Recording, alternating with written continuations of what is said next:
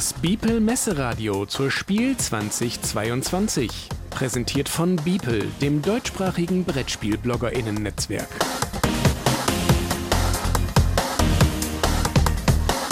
Spielvorstellung.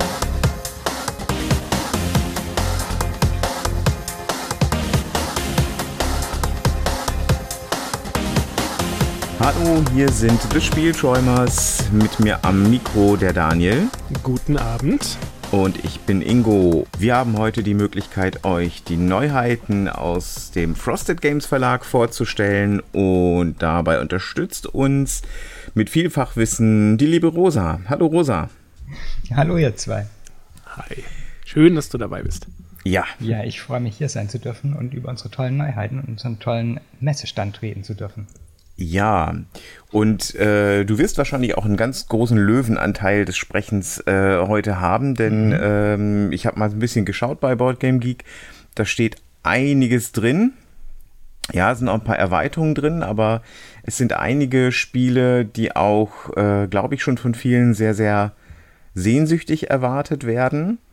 Und einige Spiele, von denen ich vor kurzem erst das erste Mal gehört habe.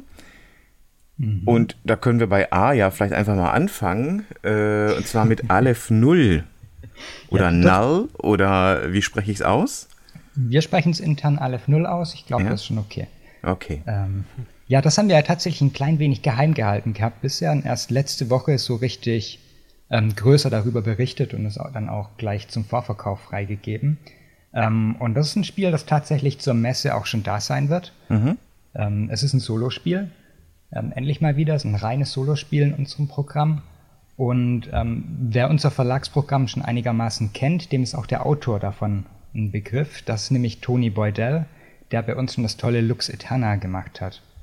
Und ähm, genau, Aleph Null ist ähm, ein sehr faszinierendes Solospiel. Zum einen, weil es eine tolle Thematik hat, finde ich. Also ähm, ist wahrscheinlich Geschmackssache, aber mich spricht es schon sehr an, weil man den Dämon Baphomet zu beschwören versucht. Mhm. Man ähm, ist irgendwie durch die Gegend gestreunt, hat ein seltsames Buch gefunden, wie es halt so läuft in irgendeinem Antiquariat und dann ähm, hat man es zu Hause aufgeschlagen und gesehen, ah, hier steht, wie ich diesen Dämon beschwören kann. Tja, wer kennt das nicht? Ne? wer kennt es ja. nicht, genau. ähm, genau, und äh, das ähm, macht man tatsächlich auch so ungefähr. Man hat ein Buch, das ist kein tatsächlich kein physisches Buch, ähm, aber es gibt so einen Holzblock, auf dem man ähm, Karten, die dieses Buch darstellen, ablegt mit zwei Seiten dann jeweils, auf denen ähm, auf über sechs Doppelseiten hinweg dann steht, was gerade passiert, so ungefähr, und ähm, die Regeln für die aktuelle für den aktuellen Deckdurchlauf. Das Ganze ist nämlich ein Deckzerstörungsspiel. Mhm. Äh, Finde ich auch sehr passend irgendwie. Man beschwört den Dämon, indem man das eigene Deck kaputt macht. mm, man startet mit einem vollen Deck und muss innerhalb von sechs Deckdurchläufen, also bei jedem Mission blättert man einmal im Buch um und wenn man mehr als sechsmal umblättert, verliert man. Ähm, das heißt, man hat da ein Zeitlimit. Und es wird natürlich immer schneller, weil das Deck kleiner wird mit der Zeit und versucht die Karten aus dem Deck zu entfernen, bis man nur noch oder möglichst nur noch Baphomet als Karte und die drei Schlüssel, die man braucht, um ihn zu beschwören, ähm, auf der Hand beziehungsweise dann auch im Spiel hat. Und äh, es ist ein unglaublich schwieriges Spiel. Da war Matthias, der ähm, Gründer von, also Matthias Natsch, der Gründer von Frosted Games, äh, redaktionell dafür verantwortlich und hat auch sehr eng mit Tony Boydell zusammen daran gearbeitet, das Ganze mh, mm, zu verwirklichen. Und ähm, wir veröffentlichen da demnächst ein kleines äh, Redaktionstagebuch dazu. Und da steht ungefähr so drin, ähm, Tony fand die ursprüngliche Prototypenversion zu schwer, die er hatte, weil er ständig verloren hat. Matthias fand es zu einfach, weil er die ganze Zeit gewonnen hat. ähm, und dann haben sie sich balancingmäßig in der Mitte irgendwo gefunden. und okay. ähm, so ungefähr wird es sich jetzt auch spielen. Also es wird ziemlich schwierig trotzdem noch sein. Ähm, man es gibt ein Punktesystem am Ende noch und äh, auch da gibt es noch mal eine Möglichkeit zu verlieren, weil man mindestens null Punkte erreichen muss, um äh, Baphomet dann für sich zu gewinnen. Ansonsten ist er beleidigt und wer weiß, was er dann mit einem treibt. Äh, ja, und das Ganze hat äh, tolles Artwork. Auch da, wie bei Lux Eterna, diesem anderen Tony Boydell-Spiel, war Alex Lee dafür verantwortlich. Und das ist so ein humorvoll düsterer Dämonen-Cartoon-Stil, würde ich mal sagen. Ähm, der irgendwie sehr besonders ist. Ich glaube, er wird auch ein wenig polarisierend sein, aber ähm, mir gefällt es sehr, sehr gut, weil es halt auch so, so anders ist als alles, was man sonst kennt in der Brettspielszene. Da findet man auch schon bei uns auf der Seite einige kleine Einblicke dazu, wie es aussieht, mhm. das Ganze. Ja, ich habe es mir schon angeguckt. ich finde das sehr ja. cool. Das ist so ein, ja. so ein Metal-mäßiges Thema, so Dämonenbeschwörung ja, und so weiter. Das genau. finde ich, find ich ganz cool. Ist das gerade so ein bisschen vom Erfolg von Stranger Things beeinflusst? So vom ähm, Thema jetzt her? Ich glaube tatsächlich nicht sonderlich. Ähm, in dem Redaktionstagebuch steht es genauer drin. Das, wie gesagt, veröffentlichen wir in ein paar Tagen oder sagen wir mal zwei Wochen oder so. Ähm, Tony Boydell hat ein japanisches, obskures Deckzerstörungs-Solospiel gefunden ähm, und wurde dadurch ähm, inspiriert, eine Variation darauf zu machen, hat aber nach dem passenden Thema gesucht und hat dann ein Buch gelesen, dessen Titel ich jetzt natürlich nicht mehr weiß. Ähm, das Necronomicon. In dem es so ungefähr, genau. Äh, nee, nicht ganz, aber es geht in die Richtung und ähm, dieses Buch da geht es eben um, um Baphomet und es geht um das Aleph Null, was ja die zählbare Unendlichkeit ist, wenn ich das richtig mhm. im Kopf habe. Ähm, und ähm, da wusste er irgendwie in dem Moment, okay, darüber will er dieses Spiel machen. Ja, und äh, wir sind sehr gespannt darauf. Wir werden das zum Demo und da haben auf der Messe und ähm, wir werden es dann auch verkaufen tatsächlich. Mhm. Ich lese hier gerade English German Edition. Macht ihr da die englische Version mit? Ähm, die englische Version, also es wird, glaube ich, bei Capstone erscheinen, okay. genau. Mhm. Ähm, das, aber wir sind Lizenzgeber für das Spiel. Mhm. Das heißt, auch auf der englischen Variante wird dann das Frosted Games Logo drauf mhm. sein. Okay. Ja, Oder cool. Das ist sogar eine zweisprachige Variante, aber ich glaube nicht. Nee. Nee, mhm. nee, ist Ja. Daniel, was interessiert dich? Such dir mal das nächste aus aus der Liste. Mich interessiert mal der Unterhändler Karriere, weil ich das normale mhm. Unterhändler besitze. Ja. Und ich kann mir nicht vorstellen, wie eine Kampagne bei diesem Karriere vorstellen soll. Bin ich da irgendwie so ein äh, ähm, Unterhändler, ein Hostage Negotiator und macht das berufsmäßig und dann kommt mhm. der nächste Geiselnehmer und dann der nächste?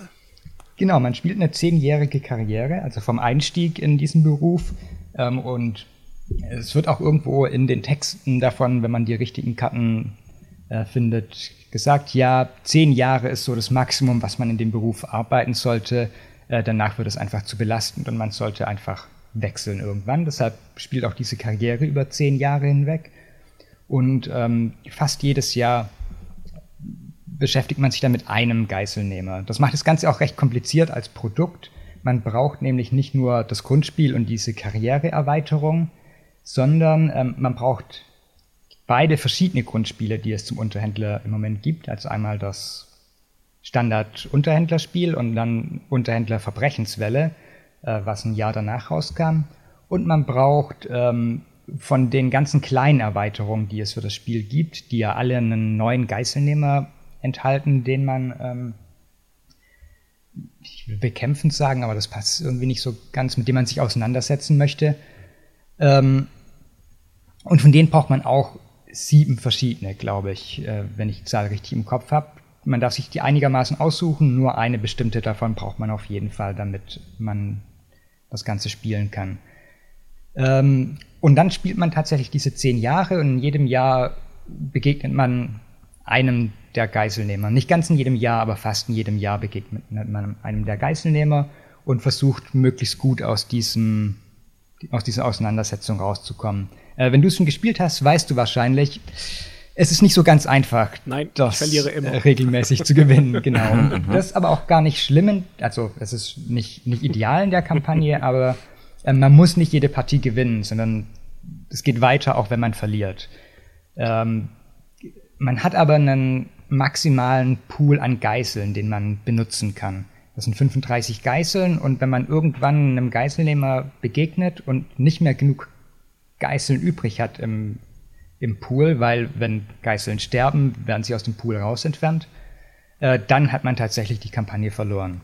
Das heißt, äh, ich war vor zwei Wochen, na, das wird ja zur Messe ausgestrahlt, das heißt, ich war vor zwei Monaten ungefähr krank, ähm, habe in der Zeit mich einfach hingesetzt und habe äh, die Geißelnehmer, äh, die, die, äh, die Unterhändler-Kampagne komplett durchgespielt, diese Karrierebox. Und ich habe ganz viele Spiele verloren, ich glaube alle bis auf zwei, aber habe es trotzdem recht gut rausgeschafft, weil ich sehr viele Geißeln gerettet habe. Das heißt, man kann so ein klein wenig auch abwägen, was einem wichtiger ist dabei. Ähm, das macht jetzt aber irgendwie noch keine spannende Karriere, wenn man nur irgendwie einen gegen einen Geißelnehmer nach dem nächsten spielt. Der eigentliche Gag daran ist, dass das Ganze mit vielen zufälligen Events in so einer Geschichte zusammengepackt wird. Also ähm, es gibt für jedes dieser Jahre zuerst eine hm, Karrieregeschichtskarte, wo es dann immer drei, vier verschiedene gibt für das entsprechende Jahr, auf dem ein Zufallsevent steht, was passiert. Und nachdem man dann die Begegnung gegen den Geiselnehmer hat, zieht man ein Privatevent. Ähm, und das sind tatsächlich teilweise dann die Sachen, die fast noch viel schlimmer sind als die Geiselnehmer, weil es halt ums Privatleben geht dabei. Das heißt, man muss sich irgendwie mit den Kollegen auseinandersetzen, mit der Familie auseinandersetzen und diese ganzen Sachen. Und die Kaffeemaschine ähm, ist wieder nicht sauber gemacht worden. Genau, genau. Und äh, verschuldet sich und leidet dann unter dem Stress, den diese Schulden einem auslösen und so. Also es wird schon auch sehr, sehr real dabei. Ähm, aber einfach auch völlig absurd, das Ganze, und völlig verrückt, was da für, für Sachen dann passieren können und wie die sich auswirken. Und ähm, nachdem diese zehn Jahre vorbei sind, spielt man eines von drei möglichen Finales. Welches hängt davon ab, welche Begegnungen man hatte und wie man abgeschnitten hat. Und auch wie dieses Finale dann verläuft, hängt sehr davon ab, wie gut man in den zehn Partien davor war. Und die stellen ganz, ganz viel von dem Spiel einfach nochmal auf den, auf den Kopf und sind auch völlig, völlig genial. Also ich kenne jetzt tatsächlich erst eins davon. Ich habe ähm, unsere Redakteure da gezwungen, mich nicht zu spoilern dazu, weil ich mich überraschen lassen wollte. Das heißt, ich freue mich drauf, es einfach noch zweimal zu spielen, das Ganze, und die anderen zwei ähm, finale Pfade dann zu sehen, äh, weil der eine, den ich hatte, einfach schon so, so ein What the fuck war, wo ich echt dachte, okay, was passiert hier eigentlich?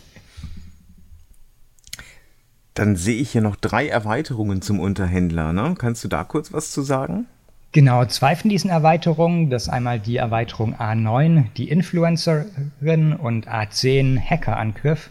Das sind gerade solche Geiselnehmer-Erweiterungen, die neue Gegner ins Spiel bringen, mit denen man sich auseinandersetzen kann eben. Mhm. Ähm, beide sind sehr, sehr besonders mal wieder. Also wer Unterhändler kennt, weiß, dass ähm, da wirklich sehr viel Kreativität reingeflossen ist, wie die verschiedenen Geiselnehmer funktionieren und wie man dann am besten gegen sie spielt.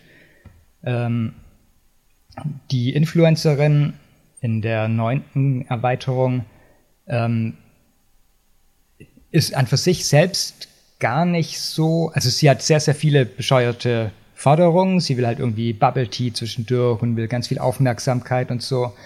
Ähm, aber schwierig ist vor allem, dass man ihre Fans und ihre Hater irgendwie davon abhalten muss, sich gegenseitig an die Gurgel zu gehen. Und cool. ähm, wenn man ihr zu viele Forderungen erfüllt, ist halt nicht gut, aber wenn man ihr zu wenig erfüllt, ist auch nicht gut. Ist, ähm, da liegt da irgendwie so der spannende Moment. Und in der zehnten Erweiterung, Hackerangriff, ähm, ist das Besondere, dass man zum einen Zeitdruck hat, äh, weil man weiß, dass eine Bombe gelegt wurde, man eben es schaffen muss, die Bombe zu finden und zu entschärfen, bevor sie explodiert. Ähm, und gleichzeitig muss man den Hacker, der diesen komischen Angriff gestartet hat, auch erst finden, damit man ihn dann festnehmen kann. Ähm, und da stehen die Geißeln dann gar nicht so sehr im Mittelpunkt, sondern es geht mehr darum, eben diese Ziele zu schaffen. Äh, ich habe beide jetzt dann spielen müssen im Verlauf meiner Kampagne und äh, habe, ich glaube, gegen alle drei verloren, äh, gegen alle beide verloren. Mhm. Ähm, okay. Also auch sehr, sehr tricky zu spielen. Und äh, die letzte Erweiterung dazu, die erscheint, das sind die neuen Forderungen 2. Ähm, sind Karten, die man mit den älteren Erweiterungen kombinieren kann, um da noch ein wenig mehr Abwechslung reinzubringen. Mhm. Und mir fällt gerade auf, dass ich noch gar nicht so richtig gesagt habe, wie der Unterhändler eigentlich funktioniert. Also ich habe gesagt, man spielt gegen diese Geißelnehmer und versucht, die Geißeln zu beschützen. Aber der Hauptteil des Spiels ist ein sehr ähm, ungewohnter Handmanagement-Mechanismus. Man startet mit einer Hand von Karten ähm, und versucht mit denen ähm, zum einen die Situation ruhig zu halten, vielleicht herauszufinden, was der Geiselnehmer eigentlich von einem will, also die Forderungen des Geiselnehmers aufzudecken, ähm, aber dann auch Verhandlungspunkte zu sammeln, was die Währung des Spiels ist, um sich dann bessere Karten kaufen zu können.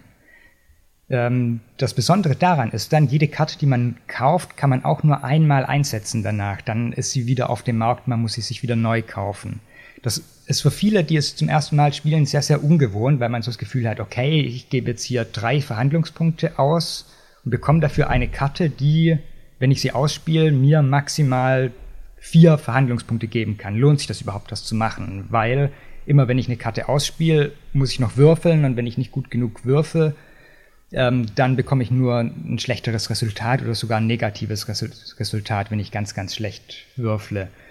Ähm, der Trick dabei ist aber, dass man diese Karten eben so ein wenig, wenn man die Möglichkeit dazu hat, versucht auf der Hand zu sparen, um dann mehrere davon gleichzeitig in einer Runde nutzen zu können und die Effekte eben dann so komboen zu lassen, dass man zum Beispiel mehr Würfel bekommt und dadurch bessere Resultate für Karten, die man danach ausspielt. Ähm, und da muss man sich wirklich reinarbeiten und vor allem dann für jeden Geiselnehmer auch wieder neu reinarbeiten, weil die, wie gesagt, eben alle unterschiedlich funktionieren. Äh, genau, und das sind die vier Sachen, die kann man jetzt gerade auch schon bei uns auf der Seite bestellen, aber wir werden die auch auf der Messe in Essen da haben, genauso wie die ganzen alten Sachen für Leute, die sich eben das Komplettpaket Unterhändler da holen wollen.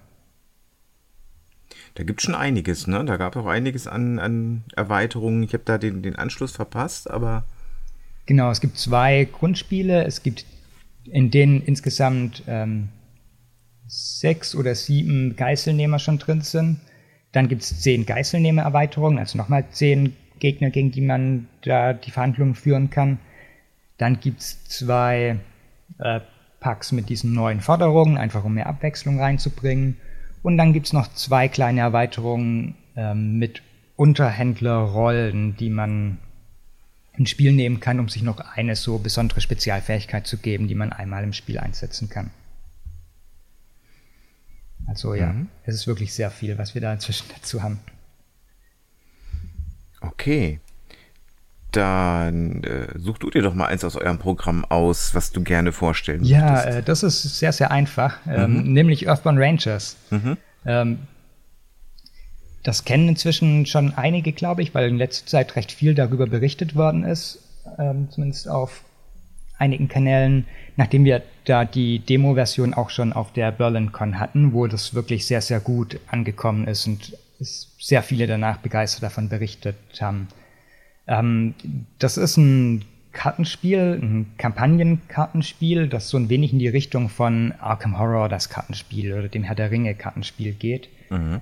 Und hinter Earthbound Rangers steht auch Andrew Navarro und ähm, noch ein paar andere Leute, die manche vielleicht äh, kennen, weil sie bei Fantasy Flight früher gearbeitet haben. Und gerade Andrew Navarro war Head of Studio, glaube ich, bei Fantasy Flight, wenn ich es richtig im Kopf habe und wollte eben mit Earthbound Rangers jetzt so sein eigenes Ding machen, ohne irgendwelchen Unternehmenspolicies folgen zu müssen dabei.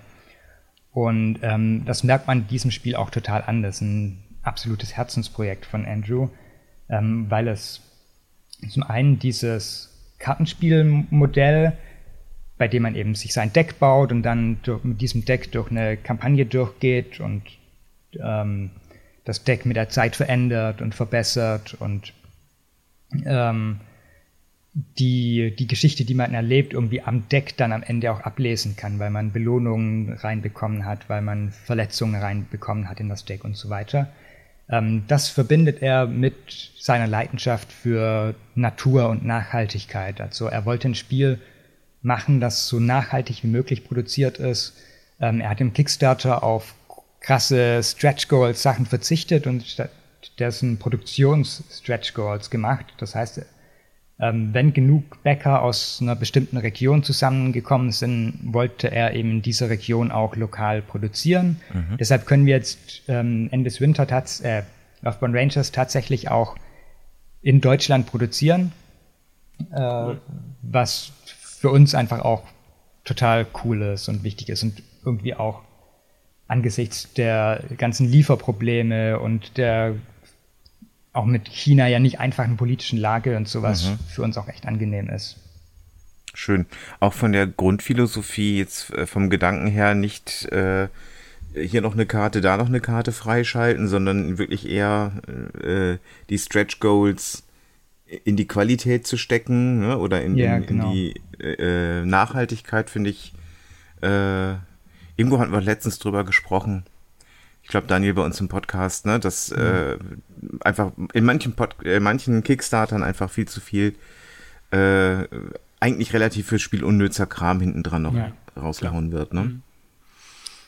Ja, genau. Und also die, und die gleiche Vision nimmt er halt auch in das Spiel an sich mit rein, in die ähm, Geschichte, die erzählt wird in dem Spiel. Also das Ganze ist eine, spielt in einer Solarpunk-Welt. Solarpunk ist ja so ein recht neues Genre, in dem versucht wird, einen utopischen Gegenpol zu diesen ständigen dystopischen, grim dark mhm. ähm, Weltuntergangsszenarien zu entwerfen. Also spannende Geschichten zu erzählen, die aber in einer Welt spielen, die eine positive Weiterentwicklung unserer Welt ist. Mhm. Ähm, und Andrew Navarro hat das in einem Interview so toll gesagt, mal, ähm, er findet dass uns diese positiven Zukunftsvisionen einfach fehlen. Wir haben so viel nur ähm, Fiction-Input von äh, mit Geschichten, die halt irgendwie darauf beruhen, dass es immer schlechter wird mit der mhm. Welt. Und das beeinflusst unsere Psych Psyche eben so weit, dass wir halt selbst gar nicht mehr sehen können, wie eigentlich eine positive Zukunft aussehen könnte. Und wenn uns diese Vision fehlt von einer positiven Zukunft, fehlt uns auch irgendwie der richtige Antrieb, darauf zuzuarbeiten und irgendwie Schritte einzuleiten, damit wir in so einer Zukunft landen können. Und auch das möchte er mit Earthbound Rangers eben machen, so eine Zukunft mal darstellen, wie die sein könnte. Mhm. Und deshalb ist auch da das Story-Setup so, die Welt hat sich halt irgendwie negativ entwickelt, so in unserer Zeit. Aber irgendwann hat die Menschheit erkannt, okay, es, es, es geht nicht. Wenn wir jetzt noch, wenn wir jetzt nicht zusammenraufen, dann ist wirklich zu spät und hat es dann geschafft, sich zusammenzuraufen mhm. und hat es geschafft, irgendwie die Welt wieder auf einen positiven Weg zu bringen. Und ähm, bei Earthbound Rangers spielen wir dann 2000 Jahre in der Zukunft schon heute wo wir wieder in einem sehr naturnahen Setting sind. Also die Menschheit lebt, lebt in recht kleinen Siedlungen, ähm, die trotzdem technologisch sehr weit fortgeschritten sind, ähm, aber eben ähm, innerhalb einer sehr krassen Natur, also riesige Wälder, Regenwald fast, Urwälder auf jeden Fall. Ähm, eine sehr, sehr faszinierende Tierwelt, die eine, in der man unsere Tierwelt so ein bisschen wiedererkennt, aber halt die sich verändert hat von da an. Mhm. Ähm, und gleichzeitig aber auch, äh, es sind eben 2000 Jahre vergangen und in, in, in dieser Earthbound Rangers Welt weiß man dann auch gar nicht mehr so genau, was in diesen 2000 Jahren jetzt eigentlich alles passiert ist ähm, und was die Menschheit eigentlich alles gemacht hat, um sich zu retten. Das heißt, äh, es leben in dieser Welt dann halt auch ganz seltsame gentechnisch veränderte Wesen, die irgendwann in irgendeiner Generation mal erschaffen wurden, um bei der äh, dabei zu helfen, die Welt zurückzuführen in den Naturzustand. Also zum Beispiel gibt's da so, ich, ich nenne die immer so eine Art Staubsauger-Sandwürmer, die, die geschaffen wurden, um, um Müll quasi einzusaugen und Verschmutzung zu ähm, bekämpfen, ähm, die aber halt konzeptu konzeptuell dann nicht so gut funktioniert haben scheinbar, ähm, aber jetzt halt immer noch in der Welt unterwegs sind und ähm, wo man die ein Hindernis für einen sein können, weil sie halt irgendwie alles einsaugen, was ein, ihnen in den Weg kommt, auch Anwohner der Dörfer oder einen selbst. Mhm. Ähm, aber man kann halt auch versuchen herauszufinden, was mit ihnen auf sich hat, statt sie zu bekämpfen. Ähm, und allgemein ist Kämpfen halt in dem Spiel selten die einzige Lösung, die es gibt. Meistens findet man eher sogar leichter andere Wege, als sich gewaltvoll mit was auseinanderzusetzen. Man hat tatsächlich auch von Grund auf jetzt keine Standardaktion, die kämpfen ist, sondern nur wenn man bestimmte Karten hat, kann man tatsächlich Dingen Schaden zufügen. Ansonsten muss man immer kreativere Wege finden, friedlichere Wege finden. Ähm, und das finde ich auch, wenn man über das Spiel kommuniziert, einfach sehr, sehr schön, mal nicht zu sagen, ja, ich habe hier gegen das Monster gekämpft und es besiegt und das Monster bekämpft und besiegt, sondern zu sagen, ja, ähm, ich bin hier einem Hirsch begegnet und dann kam ein Wolf und ich wollte aber nicht, dass der Wolf den Hirsch frisst und so und, so, und dann habe ich den, den Wolf halt ähm, versucht wegzulocken, keine Ahnung, irgendwie mhm. solche Geschichten erzählt man sich dann mehr. Ähm, was jetzt nicht bedeutet, dass das Ganze einfach wird dadurch. Also ich, ich habe da recht viele Testrunden jetzt gespielt, auch mit verschiedenen Leuten ähm, aus der Presse, die dann darüber berichtet haben danach. Und wir hatten ein paar echt, echt harte Partien, weil äh, es halt trotzdem viel gibt, was einen stört bei dem, was man eigentlich machen will. Und auch die Kampagne so ausgelegt ist, dass halt ähm, man spielt 26 Partien insgesamt in der Kampagne, dass es progressiv immer schwerer wird und die Dinge, die passieren, auch immer mh, schlimmer werden für die Welt, aber auch schwieriger zu handhaben dann für einen selbst. Wie lange dauert eine Partie? Ich würde sagen, wenn man die Regeln mal kennt, dann so eineinhalb bis zwei Stunden. Okay. Mhm. Uh, da ist ähm, ja viel Content dabei. ja, auf jeden Fall. Ähm, wir haben jetzt auch irgendwie, wir versuchen das auch immer irgendwie zu sagen, dass es halt einfach viel ist, ähm, weil das Spiel erstmal teuer wirkt. Es ist halt ein Kartenspiel, was ähm, ich glaube, für 99 Euro haben wir es gerade im Vorverkauf auf unserer Seite, aber es ist halt nicht einfach ein Kartenspiel, sondern es ist eine, eine riesige Kampagne mit einem ähm, unglaublich dicken, ich glaube 30.000 Wörter Kampagnenbuch äh, dazu, in dem erzählt wird, was passiert, in dem die ganzen Figuren dieser Welt dann auch zum Leben erwachen. Mhm. Ähm, das finde ich nämlich, also ich, ich, ich, ich weiß nicht, wie oft ich das Spiel inzwischen gespielt habe, 10 bis 20 Mal. Ich bin noch nicht weit gekommen in der Kampagne, weil ich immer wieder die ersten 1, 2, 3 Missionen gespielt habe. Ähm, aber das ist wirklich eine der faszinierendsten Sachen, wie, wie toll diese Figuren darin zum Leben erweck, äh, erwachen und ähm, auch wie toll die Welt in sich miteinander interagiert. Ähm, jedes Mal, wenn man irgendwas versucht zu schaffen in der Welt, ähm, macht nämlich nicht nur man selbst diese Aktion, sondern auch andere Karten, die gerade im Spiel sind, handeln dann. Ähm, das heißt, es kann halt sein, dass man gerade versucht, irgendwie hm, ähm, Beeren von einem Baum zu pflücken, mit denen man sich heilen möchte, ähm, aber gleichzeitig ähm, ein Dorfbewohner von irgendeinem so einem gentechnisch modifizierten Wesen ähm, angegriffen wird und man eigentlich sich dann darum kümmern muss und ähm, ja, die, die haben es wirklich geschafft, ein sehr, sehr besonderes System zu entwickeln, wie ähm, Interaktionen auch ohne die eigene Tätigkeit dann passieren kann. Mhm. Jetzt steht bei Availability, ähm, dass es ein Demo sein wird, zumindest auf mhm. Board Game Geek im Moment. Wie weit seid ihr denn da in der Produktion oder habt ihr auch schon vielleicht doch erste Sachen zum Verkaufen da? Wir werden es nicht da haben zum Verkaufen okay. mhm. ähm, auf der Messe. Wir werden aber ähm, da eine Vorverkaufsaktion haben, auch auf der Messe. Äh, das heißt, man kann da Demo spielen und dann bei uns am Stand es äh, vorbestellen und bekommt dann tatsächlich auch physisch was in die Hand. Wir haben dann ein kleines Promo-Set, das wir jetzt speziell schon vorbereiten, gerade für die Messe, das man dann ähm, mitnehmen kann und bekommt dann eben diesen ähm, den, den Code, mit dem man sich das in unserem Shop äh, holen kann, mhm. damit das alles funktioniert. Okay.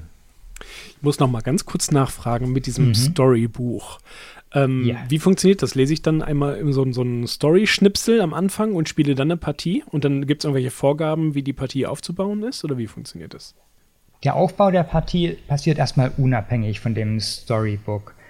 Äh, es, es, fängt natürlich ganz am Anfang damit an. Also im, es gibt ein Tutorial in dem ganzen ähm, Programm, das vor allem dazu da ist, einem zu zeigen, wie man sich ein Deck zusammenbaut. Das heißt, man man fängt an, in dem Kampagnenbuch zu lesen und dann steht eben da, ja, jetzt nimm dir von den, such dir von diesen vier Möglichkeiten etwas aus, nimm da dann fünf Karten, so mehr oder weniger.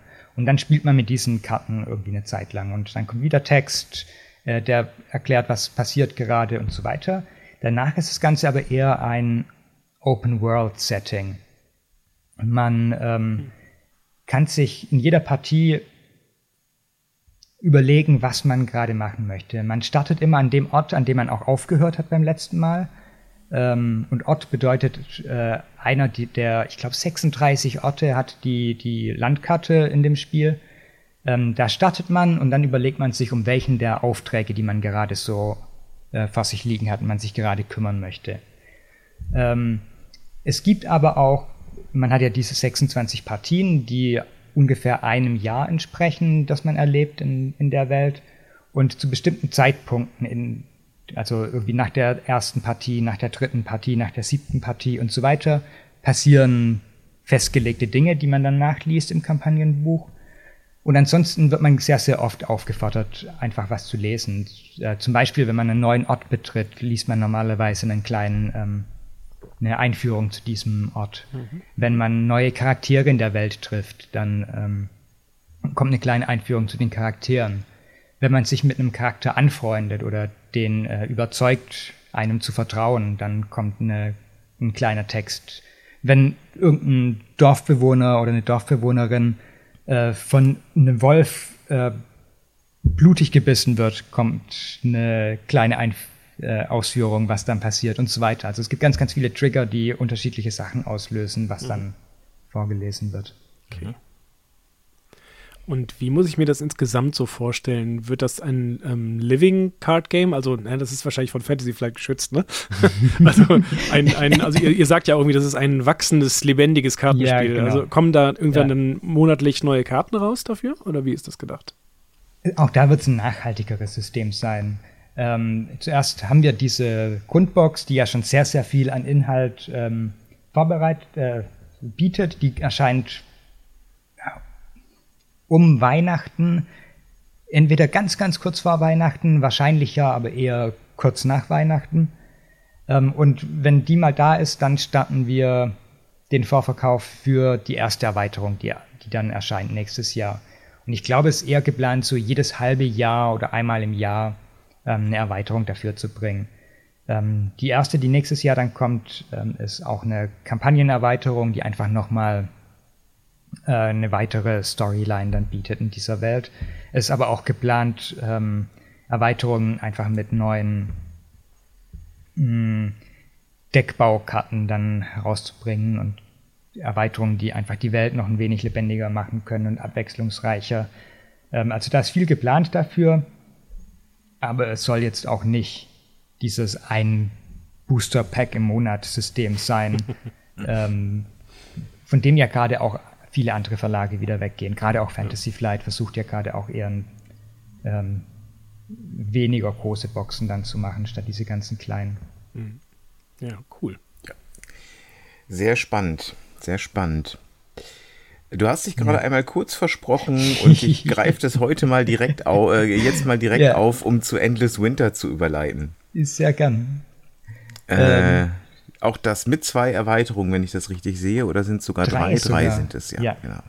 Ja, äh, genau, damit sind wir jetzt ja quasi im Pegasus-Teil angekommen. Mhm. Endless Winter ist nämlich ein Spiel, das wir mit Pegasus zusammen herausbringen. Ähm, und ich versuche gerade den richtigen Pitch zu finden. Sagen wir mal, es ist ein, ähm, ein sehr gehobenes Kennerspiel. Mhm. Ist nicht, nicht ganz auf Expertenspielniveau, würde ich sagen, aber es ist ein sehr gehobenes Kennerspiel, weil es sehr viele verschiedene Elemente in dem Spiel gibt, die ineinander greifen. So, von der Story her spielt man eben in Nordamerika in der ähm, Zeit kurz nachdem die Menschheit über die Beringstraße eben Nordamerika besiedelt hat.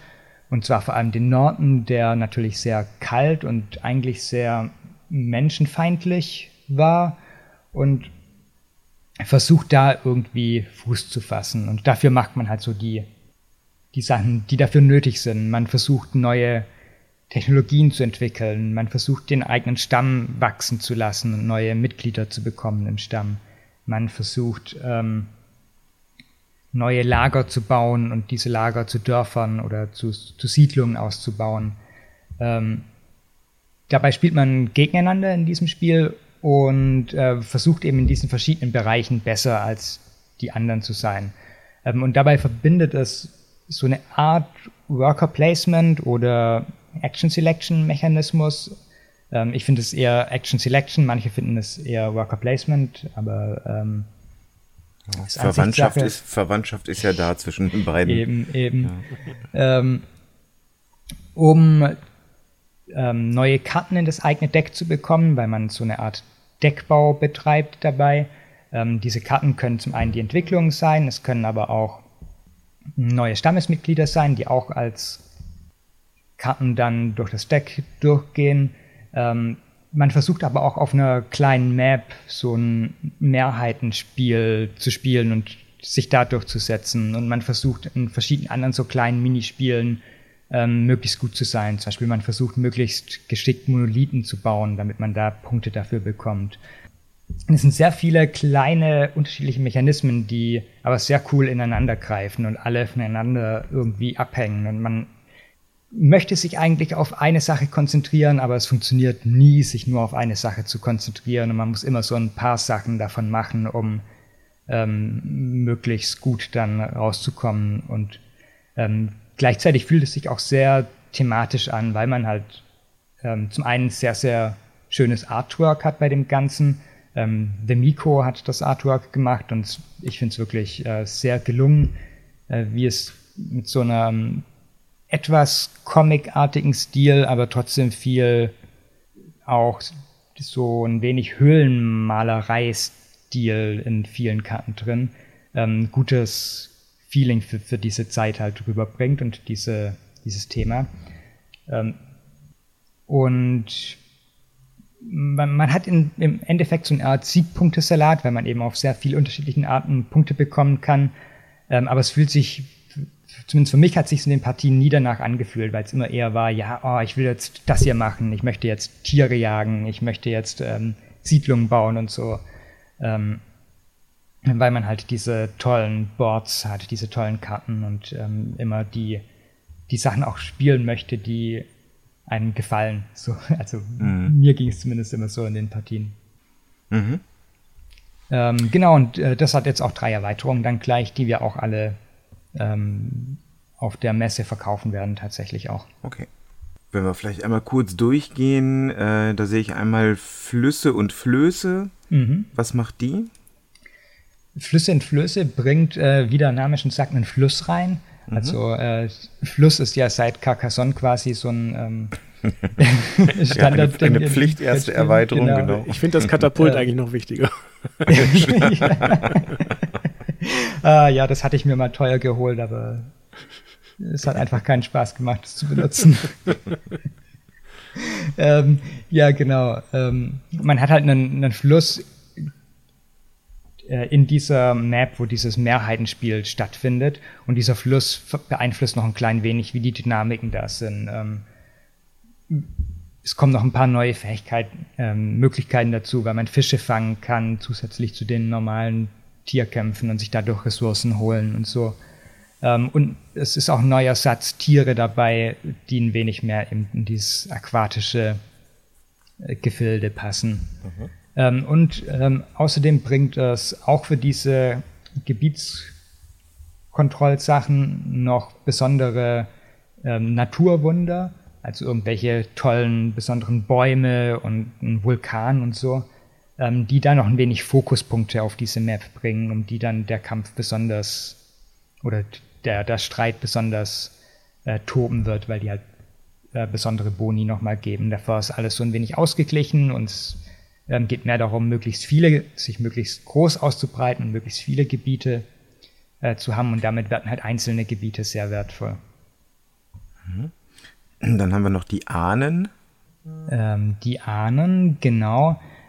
Die ähm, bringen einfach mehr Abwechslung in das Spiel. Da ist ein ganzer Satz neue Stämme dabei, da sind neue Tiere dabei und neue ähm, Entwicklungen, die man in das Spiel reinnehmen kann. Und ähm, ja, wenn man es ein paar Mal gespielt hat, würde ich sagen, dann ist es eine gute Erweiterung, weil man mhm. einfach ähm, noch viel mehr Optionen hat, wie das Spiel dann ablaufen kann. Ja, zuletzt dann noch die Höhlenmalerei. Ne? das ist so ein klein wenig meine Lieblingserweiterung. Ähm, da muss ich kurz ein klein wenig nochmal zum Grundspiel ausholen. Mhm. Denn ich habe ja gesagt, das ist so eine Art, so eine Mischung aus Worker Placement und ähm, Aktionsauswahl. Und ähm, zwar, es gibt vier Spalten. Und eine Spalte ist eben neue Stammesmitglieder finden, eine Spalte ist ähm, Technologien entwickeln, eine Spalte ist ähm, sich auf der Karte ausbreiten. Und eine ähm, Spalte ist Tiere suchen und jagen. Ähm, und wenn man eine dieser Spalten auswählt in seiner ähm, Aktion, macht man da eben verschiedene Schritte. Also man geht diese Spalte von oben nach unten durch und die erste Person, die das gemacht hat, bekommt einen besonderen Bonus noch äh, ganz am Ende. Ähm, in der Höhlenmalerei-Erweiterung kommt da nochmal eine weitere Spalte hinzu. Sprich, man hat fünf Optionen, die man, was man machen kann, wenn man dran ist. Und äh, die bringt eben die Höhlenmalerei ins Spiel. Ähm, jeder Spieler, jede Spielerin startet mit einem äh, Board, auf dem man dann die eigene Höhlenmalerei anfertigt. Und das ist tatsächlich so ein abwischbares Board, wo man dann mit einem ähm, Filzstift drauf malt. Also das ist halt so ein Umriss. Äh, man kann sich aussuchen, welche Linien man in welcher Reihenfolge da einzeichnen möchte. Und ähm, immer wenn man mit Linien einen Bereich ab, eingekreist hat, quasi, dann bekommt man die Belohnung dafür.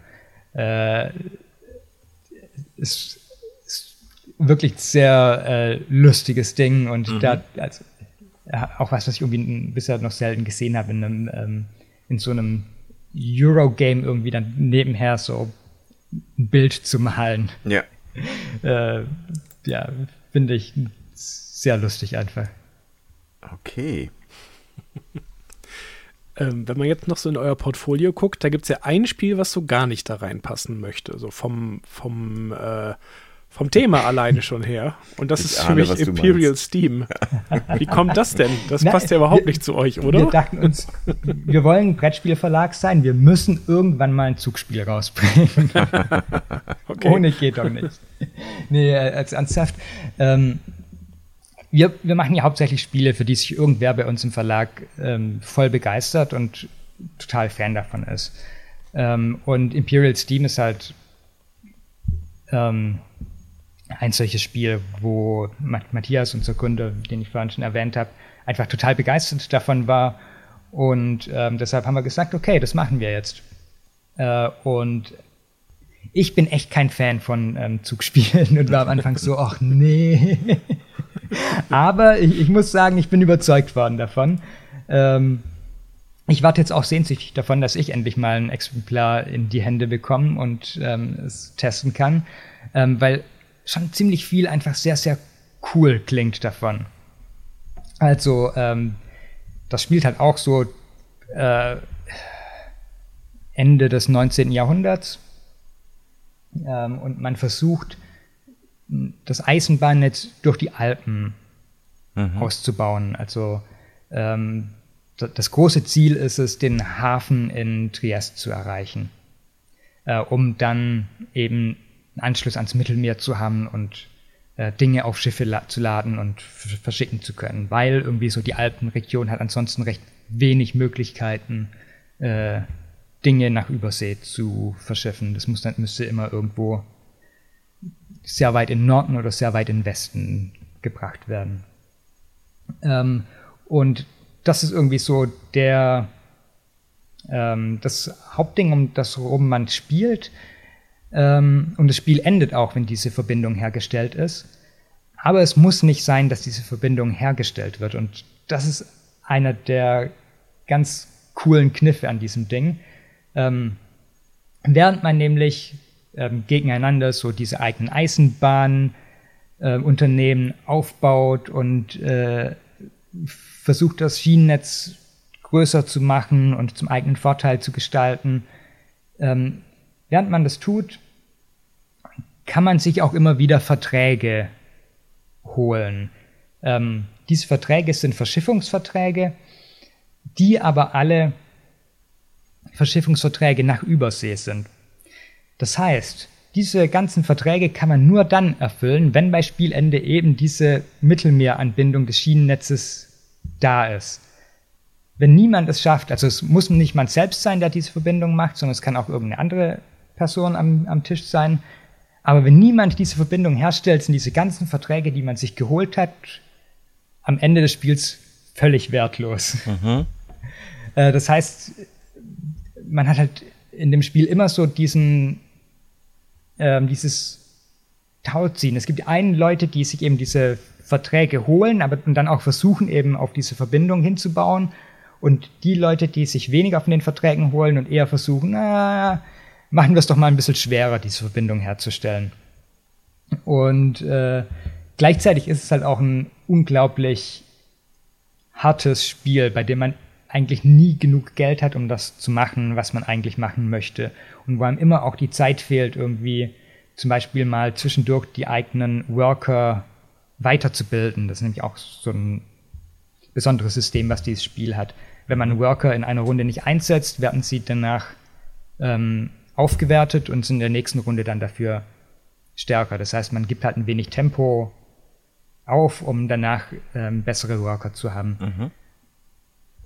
Und ähm, Geld fehlt immer, aber man kann sich natürlich, ähm, was ja auch so ein typisches Eisenbahnspielding ist, man kann sich Geld holen von irgendwelchen ähm, Geldgebern, äh, die sich dann aber dieses Geld nur rausrücken, wenn sie dafür Anteile der, des eigenen Zugunternehmens auch bekommen.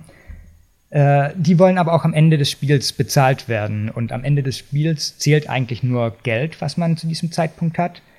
Äh, diese Geldgeber, die einem davor äh, geholfen haben, wollen dann aber auch dementsprechend Prozente des Vermögens, was man angehäuft hat. Und man kann insgesamt bis zu zehn Geldgeber haben und jeder Geldgeber, den man äh, akzeptiert hat, will zehn Prozent des Unternehmenswertes am Ende haben. Mhm. Das heißt, ähm, es kann halt sein, dass man am Ende nichts mehr hat, weil äh, die einfach den gesamten Wert des Unternehmens dann auffressen.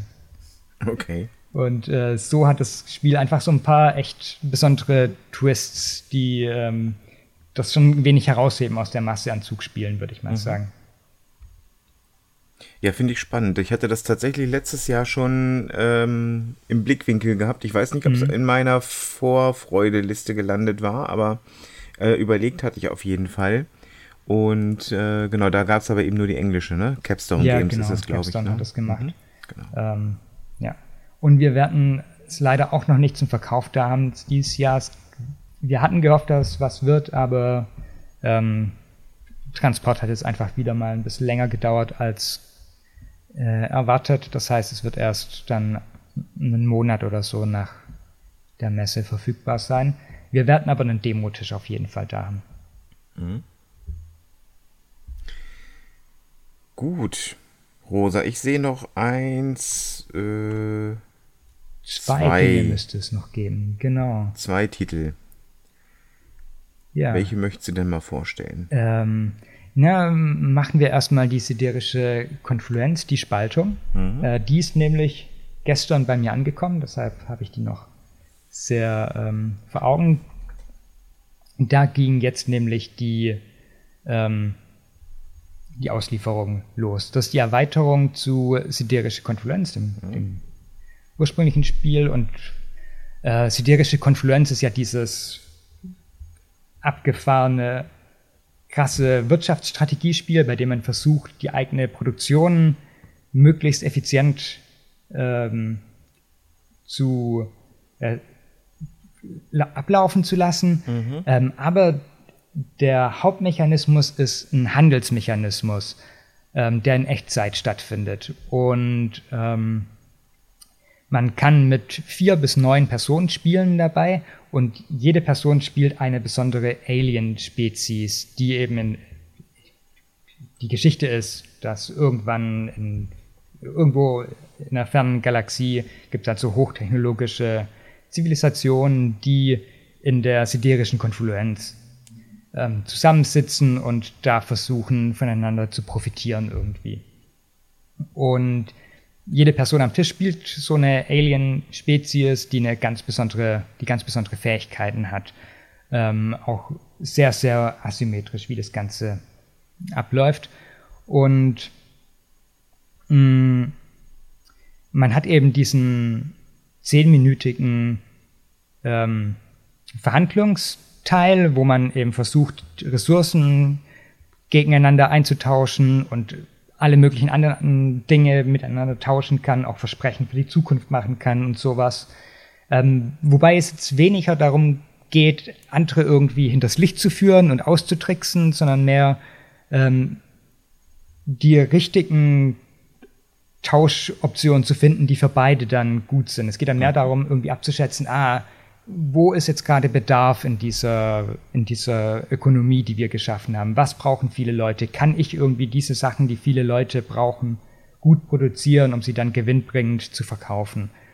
Ähm, und man wechselt immer zwischen dieser zehnminütigen Handelsphase und dann einer ähm, Produktions- und ähm, Einkaufphase, wo man dann neue Technologien bekommen kann, um die Produktion noch ein wenig besser zu machen für die Zukunft und solche Sachen.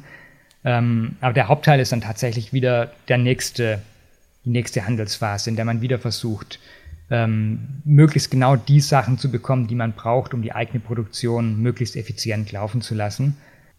Und diese Erweiterung, die jetzt dazu kommt, ähm, das sollte ich vielleicht auch dazu sagen, wir hatten die siderische Konfluenz mit Pegasus zusammen veröffentlicht.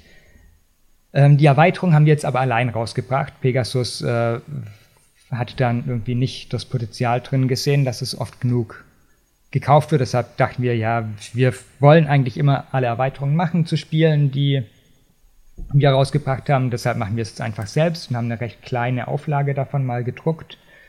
Ähm, und diese Erweiterung bringt eben für alle ähm, neun verschiedenen Spezies, die das Grundspiel hat, je eine Variante, ähm, die, dass man wenig durchwechseln kann und ähm, nicht immer die gleichen spielen muss. Und dass man auch die Option hat, mit mehr ähm, Einsteigern zu spielen. Ähm, die verschiedenen Spezies sind nämlich unterschiedlich schwierig zu spielen. Und ähm, im Grundspiel gab es halt schon ein paar, die für Einsteiger quasi nicht machbar waren oder zumindest dann nicht so viel Spaß gemacht Ja, hätten. sehr anstrengend, das habe ich erlebt, ja, Ja. genau. Das war äh, genau, also das, äh, ich weiß nicht mehr genau, wie sie hießen, diese Unterwasserwesen, die äh, Kalamaris. Ja, die ähm, Eniet. Ja, die, genau. Und die hatten, glaube ich, Stufe 5 oder so. Ja, ne? genau. Und das ist dann schon hart. Und also zumindest auch in den Partien, die ich gespielt habe mit Neulingen, ist meistens so, dass die ersten Plätze halt von den Leuten belegt werden, die die einfacheren Spezies gespielt haben und mit steigender Schwierigkeit landet man halt weiter hinten in, Ja. in der Platzierung am Ende. Ähm, ist zumindest meine Erfahrung. Und mit dieser Erweiterung kann man halt ein klein wenig mehr einfache Spezies dann reinbringen und auch mit einer größeren Neulingsgruppe trotzdem ähm, das Spiel Ja. gut spielen, sodass Das heißt, niemand die- überfordert wird. Das heißt, die Eniet, die jetzt bei 5 lagen, haben mit der neuen Version was für einen Schwierigkeitsgrad? Ähm, das weiß ich gar nicht auswendig. Ja. Das müsste ich kurz nachgucken. Aber da könnte man dann die Hoffnung haben, dass die eher nach genau. unten angeglichen wurde. Ja. Und sie haben dann halt mhm. auch ähm, andere Fähigkeiten mhm. als äh, im Grundspiel, genau. Ähm, aber ich, ja, ich glaube, die sind auf drei gelandet dann, also mhm. schon ein gutes Stück einfacher. Ja, das Schöne bei siderischer Konfluenz fand ich tatsächlich, dass jeder ja eine Übersicht hat, was ist was wert. Ne? Mhm. Und dass man eigentlich die ganze Zeit immer einschätzen kann. Äh, ja. Natürlich, das, was du neu einschätzen musst, ist, was ist in unserer Ökonomie gerade wenig. Das kriegt natürlich automatisch genau. einen etwas höheren Wert. Ja. Aber äh, dass man so im Wesentlichen, so, so ungefähr weiß, äh, wie kleine Würfel zu großen Würfel sich verhalten und wie viel ein Raumschiff wert ist und so, ne? Genau, dadurch weiß man auch einfach, was ungefähr ein fairer Tausch ist. Ja. Und zumindest meiner Erfahrung nach geht es nicht darum, irgendwie die, es gewinnt meistens nicht die Person, die am meisten versucht, die anderen übers Ohr zu hauen, sondern es gewinnen die Leute, die ähm, die meisten, die, die, mit den meisten anderen handeln. Mhm. Die, und das sind halt meistens eher die Leute, die nett handeln, weil sie halt ähm, wirklich versuchen, faire, einen fairen Tausch zu machen. Und dann wollen halt auch alle mit ihnen handeln und das können sie dann ausnutzen, um ähm, möglichst, ja, um, um halt viel zu bekommen. Und das finde ich, macht das Spiel schon besonders. Ich hatte noch nie eine Partie, wo danach irgendwie Leute das Gefühl hatten, ah, da hat mich jetzt aber jemand übers Ohr gehauen. Das hat sich nicht gut angefühlt, sondern mhm. es ist immer eher so ein wir haben zusammen irgendwie was Schönes erlebt und das äh, finde ich cool für so ein Verhandlungsspiel und ist auch nicht, nicht üblich, finde ich. Ja. Es ist ein Verhandlungsspiel, was wirklich ein Erlebnis ist. Das kann ich ja. wirklich aus meiner ja. einen Partie sehr bestätigen, ja. Ähm, genau, und das letzte war Frostpunk dann, mhm. was hier noch steht. Ähm, auch da äh, muss ich leider dazu sagen, ja, es ist noch nicht da. Es wird bis zum Ende des Jahres erst kommen. Mhm. Ähm, was sehr, sehr schade ist, weil sich viele sehr auf das Spiel freuen. Ähm, so, es ist ja so, dass vielleicht eines der großen kooperativen Spiele, die gerade so, ähm, auf die Leute gerade so warten. Mhm. Es ist ja eine Umsetzung von einem Computerspiel. Frostpunk ist, ist so ein Aufbau-Strategiespiel und das Setting ist eben das gleiche in dem Brettspiel, was wir veröffentlichen. Ähm, man spielt in einer dystopischen Zukunft, also gerade mhm. das Gegenteil von mhm. ähm, Earthbound Rangers. Äh, die Welt ist unter einer meterhohen Eisschicht, Schneeschicht äh, vergraben und man weiß gar nicht so genau, was passiert ist. Irgendwie kam es halt zu einer Klimakatastrophe und die Menschheit ist ziemlich am Ende. Es gibt nur noch wenige Gruppierungen, die irgendwie verzweifelt um ihr Überleben kämpfen. Und ähm, die Gruppe, die man spielt, gelangt zu diesem riesigen äh, Generator, Entschuldigung, mhm. diesem riesigen Hitzegenerator, der äh, in dieser Eislandschaft steht und halt um sich herum das Eis weggeschmolzen hat, äh, der aber nur noch wenig Kohle hat und dann geht es halt darum, da eine Siedlung aufzubauen und da nachzuschauen, dass dieser Generator schön weiterläuft und ähm, ja, äh, man irgendwie da überleben kann. Dabei ist ein wichtiger Punkt des Spiels, ähm, dass es einen vor ethische Entscheidungen stellen will. Also mhm. der Autor von Frostpunk, ah, wie heißt der jetzt noch gleich? Adam Kwapinski ist das. Adam Kwapinski, genau, mhm. der hat den kennen einige vielleicht, weil der This War of Mine, Mine gemacht hat, was ja auch irgendwie ein sehr düsteres Thema war und ähm, das einen auch gezwungen hat, schwere Entscheidungen in einer ähm, verzweifelten Lage zu machen. Und das gleiche Feeling will er halt auch hier in Frostpunk wieder rüberbringen. Man kämpft eben die ganze Zeit ähm, ums Überleben mit der eigenen Gruppe. Und wenn Dinge passieren, die die Gruppe irgendwie stören, die den Status quo da ändern, ist halt eine harte Entscheidung, was man dann machen will. Also wenn zum Beispiel Leute von außerhalb an der Siedlung eintreffen und bitten, aufgenommen zu werden, tut man das dann. Ähm, auch wenn man weiß, dass es zu sehr eigentlich in die Nahrungsvorräte reinschneiden wird, da jetzt noch zwei Leute zu haben. Und das Spiel versucht eben das Ganze nicht nur zu einer mechanischen Entscheidung zu machen, sondern schon auch den ethischen Aspekt davon rüberzubringen. Genau, und ähm, Frostpunk ist tatsächlich da auch ein, ich habe das jetzt sehr oft heute schon gesagt, aber es ist auch ein sehr schweres Spiel. Ähm, auch This War of Mine, wer das gespielt hat, weiß, man gewinnt nicht viele Partien davon. Und gerade wenn es mal schlecht läuft, dann ähm, läuft es halt meistens auch richtig schlecht. Und eine, ähm, der Ausgang von einem Ereignis, der negativ ist, führt dazu, dass alle anderen danach auch irgendwie schwieriger werden. Also es, man landet schnell in negativen Schleifen. Mhm. Und ähm, Frostpunk, das, die Grundmechanik ist eben das ein Ressourcenmanagement-Spiel. Man versucht diese verschiedenen Ressourcen zu bekommen, um zum einen die eigenen ähm, Bürger und Bürgerinnen zu ernähren, ähm, gleichzeitig den Generator weiter am Laufen zu lassen. Ähm, und wenn man irgendwie noch Dinge übrig hat, kann man halt versuchen, neue Gebäude in die eigene Siedlung zu bauen. Und also das Ganze sieht auch ziemlich cool aus, weil man halt so ein, so ein typisches Hex-Spielfeld hat aber in der Mitte dieses Spielfelds steht eben dieser gigantische Hochofen, der auch tatsächlich mhm. als Komponente im Spiel ist und mhm. der als mh, mm, auch mechanisch eine Funktion hat. Also man wirft da Ressourcen oben rein und guckt, was dann unten rauskommt und je nachdem ähm, werden unterschiedliche Effekte ausgelöst.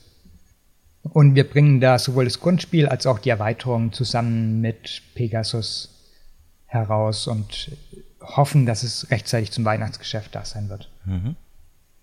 Auf der Messe wird man es bei euch Probe spielen können, ne? Hat's ja, wir werden ne? ähm, genau. mindestens einen Tisch damit da haben, das ist noch nicht ganz klar, wie viel.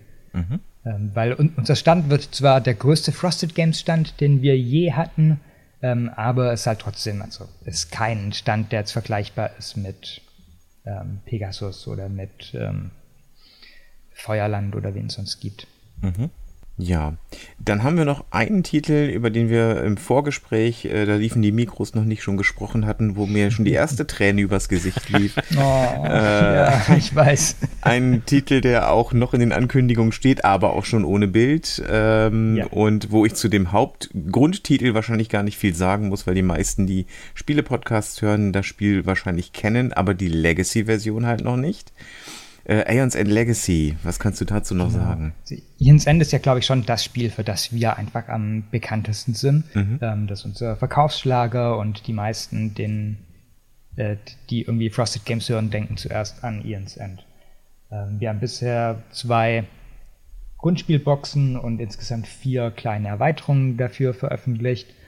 Und jetzt dieses Jahr soll diese ähm, Legacy Box eben erscheinen die verbindet das kooperative Kartenspiel von Ian's End, bei dem man eben ähm, ein Deck baut und Boss-Battler-mäßig versucht, eines dieser ähm, großen Monster zu besiegen, ähm, das eben äh, jedes, jeder Gegner, den es in Ian's End gibt, es hat halt irgendwie ganz besondere Fähigkeiten und kommt mit eigenem, einem eigenen ähm, Event-Deck, das nach und nach immer schlimmer wird und man versucht, ähm, die als Rissmagier und Rissmagierin ähm, zum einen dieses Monster zu besiegen, aber gleichzeitig ähm, sich selbst und die anderen Spielerinnen zu schützen vor dem Schaden von den Monstern und gleichzeitig die ganzen kleinen Minions äh, aufzuhalten, die einem entgegengeworfen werden. Äh, und es äh, für mich zumindest ist eines der ähm, Koop-Spiele mit dem ähm, coolsten, mit der coolsten Art von Interaktion zwischen den SpielerInnen, weil man wirklich, ähm, man baut zwar das eigene Deck, aber es so, gibt so viele Karten in dem Spiel, die mit den MitspielerInnen interagieren. Mhm. Die zum Beispiel sagen, ja, ähm, kauf eine Karte, aber leg sie einer anderen Spielerin aufs Deck und solche Sachen. Mhm ähm, was ich äh, da super spannend dran finde. Und die Legacy Box, die jetzt dieses Jahr kommen wird, äh, verbindet eben dieses äh, Deckbausystem und dieses Monsterkampf-Ding ähm, mit einer zusammenhängenden Geschichte und einem Legacy-System, wo man halt äh, sich mit Aufklebern zum einen den eigenen Charakter mit der Zeit zusammenbastelt. Also der startet mit recht wenig Fähigkeiten und dann im Verlauf der Kampagne bekommt man halt neue ähm, Aufkleber darauf, die dann neue Fähigkeiten geben und man findet neue Karten, mit denen man Dinge machen kann. Und nach und nach kämpft man halt gegen immer stärker werdende Monster und versucht gegen die anzukommen und erlebt eine Geschichte dabei. Ähm, das Ganze gibt's schon auf Englisch seit ein paar Jahren und ich habe ähm, die englische Variante durchgespielt und gerade das erste Szenario ähm, hatte ich danach so toll in Erinnerung einfach für eine Weile, weil die Geschichte, die in dem Spielen erzählt worden ist, mir so gut gefallen hat, dass mhm. ich mich echt schon darauf freue, das jetzt auf Deutsch dann demnächst nochmal spielen zu können das war jetzt lang so ein klein wenig unser Sorgenkind, das Projekt, weil es wirklich ähm, produktmäßig nicht einfach zu machen war. Wir haben Ian's End ja bisher alles in Deutschland produziert, worüber wir auch sehr froh waren. Ähm, aber bei so einem Legacy-System merkt man schon, dass das in Deutschland deutlich schwieriger ist, als es halt in China produzieren zu lassen, mhm. ähm, wo die Fabriken dann eher irgendwie auf Spezialwünsche eingehen können, weil halt viel irgendwie mit manueller Arbeit gemacht wird und trotzdem einigermaßen günstig bleibt, was auch immer das jetzt äh, menschenrechtlich bedeutet. Ja, ja. Mhm. Das ähm, Dilemma, ja. Mhm. Aber ähm, genau, und das ist halt in Deutschland schwieriger. Das heißt, wir mussten von der englischen Variante, die halt in China produziert wurde, schon sehr stark abweichen, was die Produktion angeht. Und vieles wird ein wenig anders aussehen, als es ähm, in der englischen Version ähm, aussah. Und das war viel Arbeit, die uns lang irgendwie jetzt hinterherhing. Und eigentlich hätten wir es ganz schon viel früher im Jahr veröffentlicht, das Spiel. Mhm. Ähm, sind jetzt gerade aber erst so dabei, dass die Redaktionsarbeit richtig Fahrt aufgenommen hat. Ähm, und sich langsam deshalb auch dem Ende zuneigt. Äh, wenn alles gut geht, wird es in den nächsten Wochen dann in Produktion gehen, das Spiel. Aber es wird halt zur Messe auf keinen Fall fertig werden und ähm, wird wahrscheinlich auch eher was fürs äh, für kurz, kurz vor Weihnachten werden. Mhm. Solange es ähm, kurz vor Weihnachten ist, akzeptiere ich ja. das. wir, wir, geben uns Mühe, wir geben uns Mühe. Solange ähm, da noch ein Vor steht, ist das in Ordnung. Ja, äh, ich, ich will nichts versprechen, aber theoretisch, Nein, da es in Deutschland produziert wird, wenn es mal, wenn die Produktion mal gestartet ist, dann geht es ja normalerweise auch ja. ziemlich schnell danach. Ja. und du hast ja auch sehr anschaulich klar gemacht, was das Problem ist und warum sich das nicht einfach so übertragen lässt. Ne? Genau, und mhm. halt gleichzeitig kommt ein Preisproblem da, dadurch. Ähm, mhm. das, das Spiel wird halt auch, es wird anders aussehen als das englische ähm, und wird höchstwahrscheinlich auch teurer werden als die englische Version, was jetzt zum einen daran liegt, dass die englische Variante zu einem Zeitpunkt produziert worden ist, als die Weltlage noch eine andere war, als Papier mhm. günstiger war und sowas. Ähm, was aber zum anderen auch eben an der Produktion in Deutschland liegt und ähm, daran, ja, dass wir halt für vieles irgendwie viel Aufwand betreiben mussten, um es irgendwie umsetzen zu können. Ja. Und aber ja, es war halt irgendwie ein Schritt, den wir gehen wollten, weil die Produktion in Deutschland jetzt mal von äh, allem abgesehen auch deshalb für uns wichtig war, weil wir halt hundertprozentig Kompatibilität mit den alten Boxen sicherstellen wollten. Mhm. Ähm, wenn man in der gleichen Fabrik produziert, hat man halt doch größere Chancen, dass die Farbe genauso aussieht auf, dem, auf der Kartenrückseite zum Beispiel. Ähm, wenn man in woanders produziert, die Fabrik wechselt, kann es halt schon mal vorkommen, dass die Farbe halt irgendwie ein paar Prozent abweicht oder sowas. Ähm, und man dann entweder halt irgendwie viel nachjustieren muss danach oder ähm, man dann ein Spiel hat, was nicht kompatibel mit den Vorgängern ist. Und das wollen wir eigentlich schon haben, weil man eben nachdem man die, dies, diese Legacy-Kampagne abgeschlossen hat, die Karten und die Charaktere auch mit den alten Grundboxen und Erweiterungen kombinieren kann. Dann gibt es noch eine zweite Erweiterung, beziehungsweise eine Erweiterung, die angekündigt äh, steht, mhm. gefährliches Wissen. Das sieht mir aber so aus, als wäre das für das ursprüngliche Grundspiel äh, Expansion. Ähm, ist für alles eine Expansion. Ah, okay. Also mhm. es, ist einfach, es sind einfach Karten im Endeffekt, mhm. die man kombinieren kann. Ähm, ich glaube, da sind keine neuen Gegner drin, sondern es sind einfach nur mehr äh, Abwechslung in den Karten. Mhm. Ähm, da kann ich sonst auch gar nicht so viel mehr dazu sagen. Zum einen, weil ich gar nicht so drin bin, was das eigentlich macht und zum anderen, ja, weil es halt ähm, mehr Auswahl für die Marktauslage ist, aus der man eben dann das Deck zusammenbauen kann. Ja, dann ähm, haben wir, glaube ich, so die Titel, die bei euch auf der Messe da sind, beziehungsweise die in diesem mhm. Jahr noch kommen und es vielleicht noch ja. nicht ganz geschafft haben, äh, besprochen. Wo finden wir euch? Wir sind gleich in Halle 1. Wir haben einen ganz, ganz ähm, tollen Platz bekommen für unseren Stand. Äh, wir haben die Standnummer 1D116. Und wenn ihr in Halle 1 zum Haupteingang reingeht und euch dann Richtung Halle 2 wendet und in die Richtung lauft, kommt ihr einfach zwangsläufig bei uns vorbei. Wir sind da direkt an einem der Übergänge zu Halle 2. Äh, und äh, wir sind auch da quasi direkt neben den Toiletten. das heißt, auch ganz, wenn ihr dahin geht, wichtig. kommt ihr direkt bei uns vorbei ähm, und könnt uns vorher noch einen ähm, Besuch abstatten. Prima. Und äh, wir sind da auch deutlich größer, als wir letztes Jahr zum Beispiel waren. Und ich habe in eurem Redaktionspodcast gehört, dass ihr den einen bedruckten Boden habt dieses Mal. Ja. ja, wir haben da einen tollen Partner gefunden, die das ähm, in Zukunft mehr machen wollen und uns jetzt so als Pilotprojekt quasi haben. Okay. Ähm, das heißt, wir, wir machen für die ein klein wenig Werbung ähm, und dafür bekommen wir halt den Boden von denen ähm, gemacht und ich bin schon sehr gespannt, wie es aussehen wird. Ich glaube, wird ziemlich cool. Also insgesamt wird der Stand ähm, schon ein Highlight, hoffe ich. Mhm. Ja. Cool, cool. Schön, schön.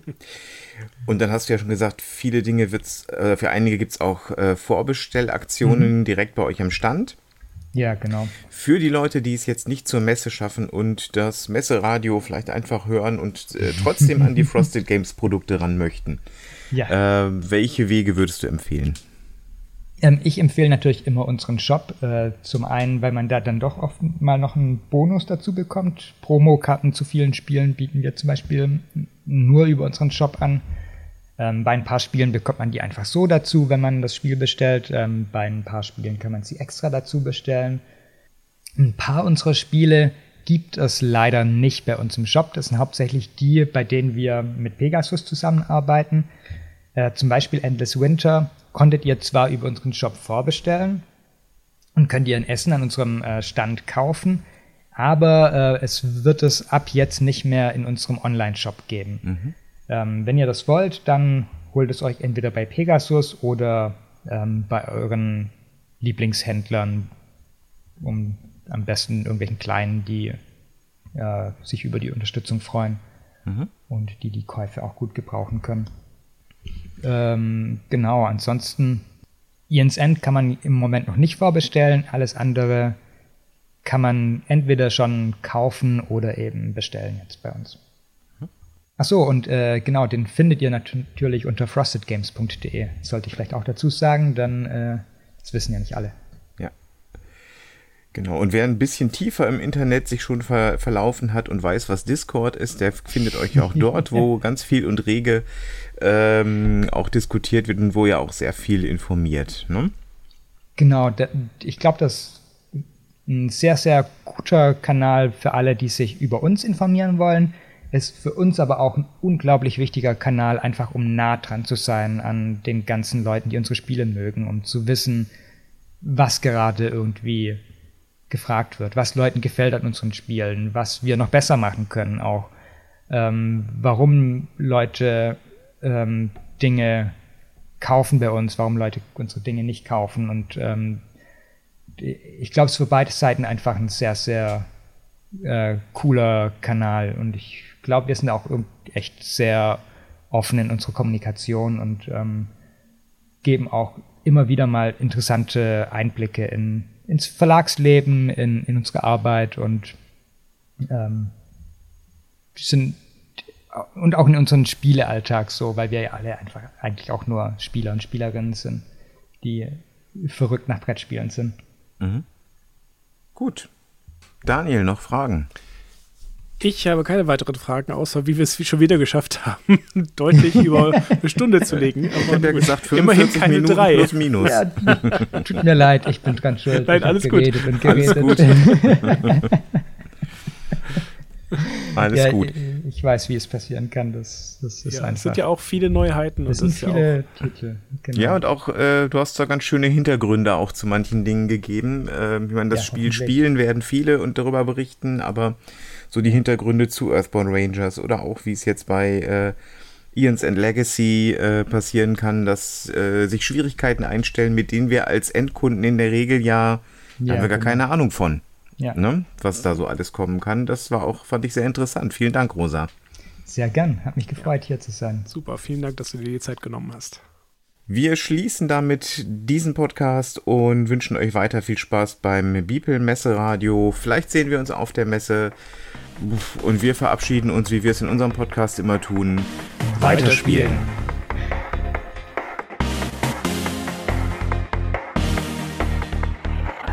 Das war ein Podcast aus dem Beeple Messeradio zur Spiel 2022. Präsentiert von Beeple, dem deutschsprachigen Brettspiel-BloggerInnen-Netzwerk. Mehr Informationen und weitere Podcasts findet ihr auf www.beeple.de.